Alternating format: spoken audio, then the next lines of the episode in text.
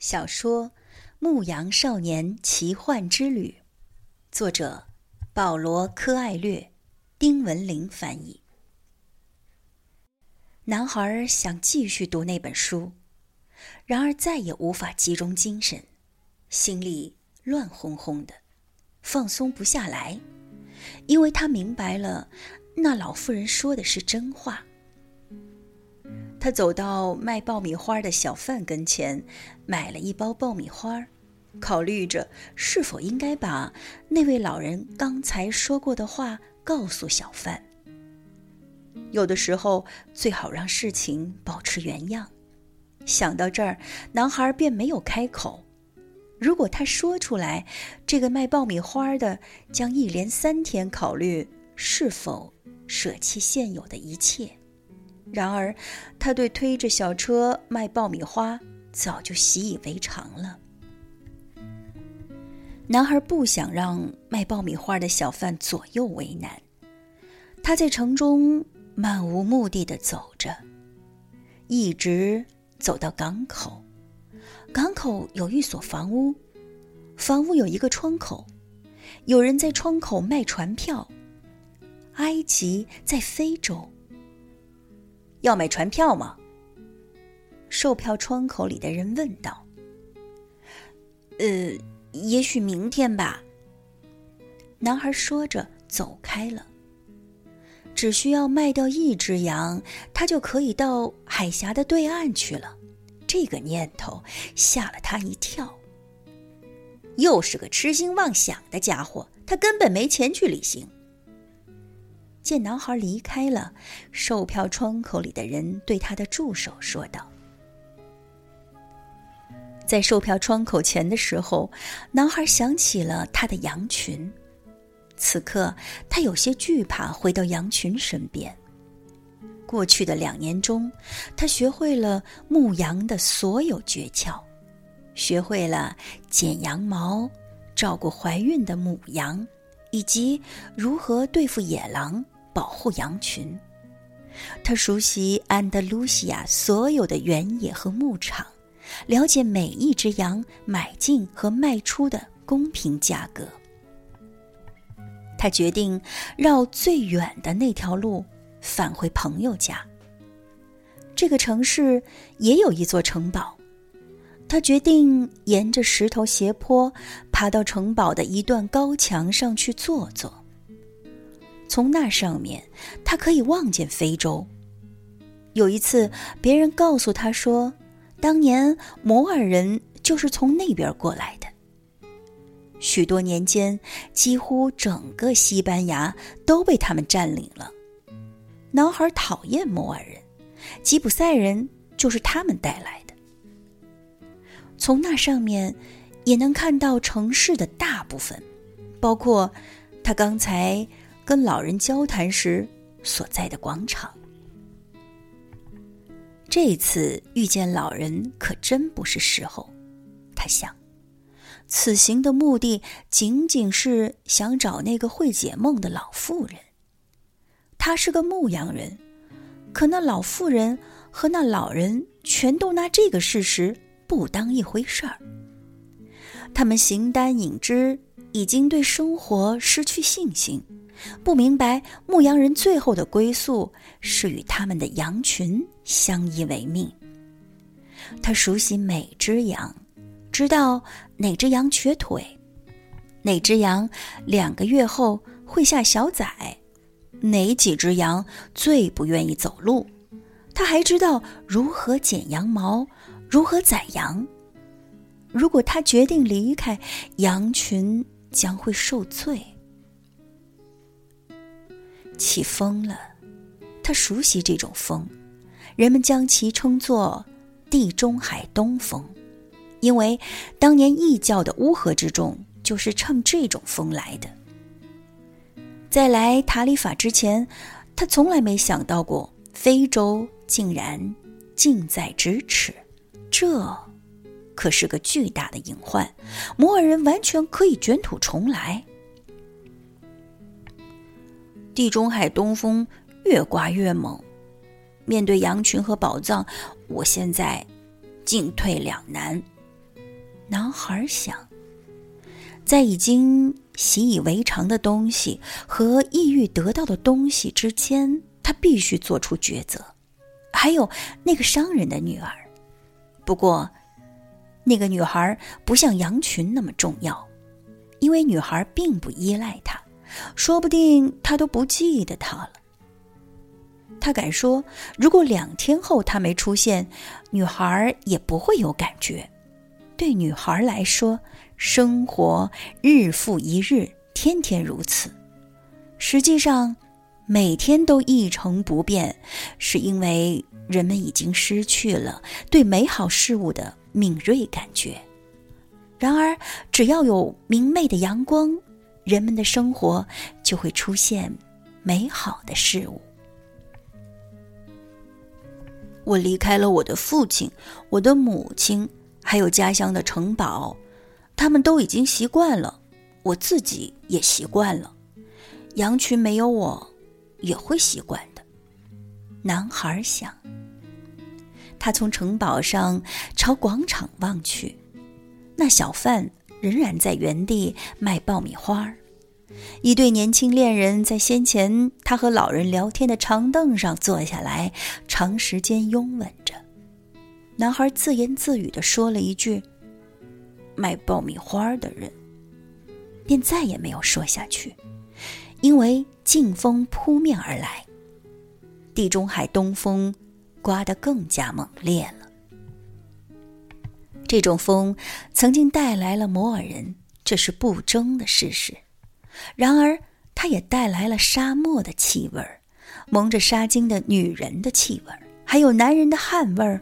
和梦想，他们离开了家乡，去寻找宝藏、黄金、奇异的经历以及金字塔。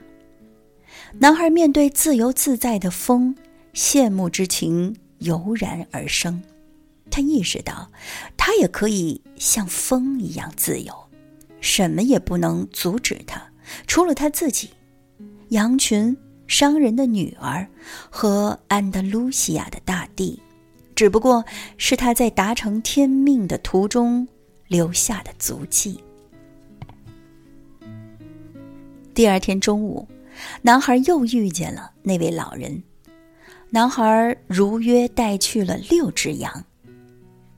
出乎我的意料，男孩说：“我的朋友立刻就买下了羊群。”还说他一直都想当牧羊人，这是个好兆头。事情往往如此，老人说：“我们把这称作良好的开端。第一次玩纸牌多半会赢，这就是新手的运气。这是为什么？因为生活希望你去实现自己的天命。”接着。老者开始检查那六只羊，他发现其中一只是瘸腿。男孩解释说：“瘸腿无大碍，因为那是最聪明的一只羊，而且羊毛产量很高。”财宝在什么地方？男孩问道。“在埃及，金字塔附近。”男孩吓了一跳，那吉普赛老妇人也是这么说的。但他没有收任何报酬。要想到达那儿，你必须循迹而行。上帝为每个人预示了应走的道路，你只需要看懂上帝给你的预示就行了。男孩正要说话，但尚未开口，却飞来一只蝴蝶，在他和老人之间上下翻飞。他一下想起了祖父。小时候，祖父对他说过：“蝴蝶预示着好运将至，就像蟋蟀、蝈蝈、蜥蜴和四叶草一样。”的确如此，就像你祖父对你说的，这些都是好运将至的兆头。老人说，他能看透男孩心里的想法。老人打开遮在胸前的披风。男孩看到眼前的情景，深感惊讶，想起前一天他曾经见到过发光的那个老人竟带着一块缀满了宝石的纯金胸牌。他真的是一位王，装扮成这副模样，大概是为了躲避强盗。给你。老人一边说，一边将纯金胸牌中镶嵌着的一块白色宝石和一块黑色宝石取下来。这两块宝石名叫乌灵和图明，黑宝石的名字意味着是，白宝石的名字意味着否。当你辨别不出预兆的时候，他们就能派上用场。你提出问题时永远要客观，但是，一般情况下你要尽量自己拿主意。财宝就在金字塔附近，这你已经知道了。不过，你得拿出六只羊做报酬，因为我帮你做出了一个决定。男孩将两块宝石放进搭链里，从今往后，凡事。就要自己做主了。不要忘了，万物皆为一物；不要忘了各种预兆的表达方式；不要忘了去完成你的天命。不过，分手之前，我还想给你讲个小故事。一位商人派他的儿子去向人类的智慧大师讨教幸福的秘密。少年在沙漠中跋涉了四十天，最后来到一座美丽的城堡。城堡坐落在高山之巅，少年寻找的智慧大师就住在那儿。少年没有遇到圣人，却走进了一个大厅，看见一派热闹的场面。商人进进出出，四周的角落里，人们都在聊天。一支小乐队演奏着曼妙的轻音乐，桌子上摆满了当地的美味珍馐。智慧大师在同所有的人交谈，足足等了两个小时，才轮到少年。智慧大师认真的听完少年陈述此番来访的目的，却说他此刻没有时间给他讲关于幸福的秘密。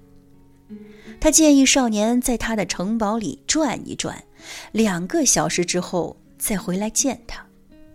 同时，我想请你办件事。”智慧大师说着，递给少年一个舀茶的勺子，并在勺子里滴了两滴油。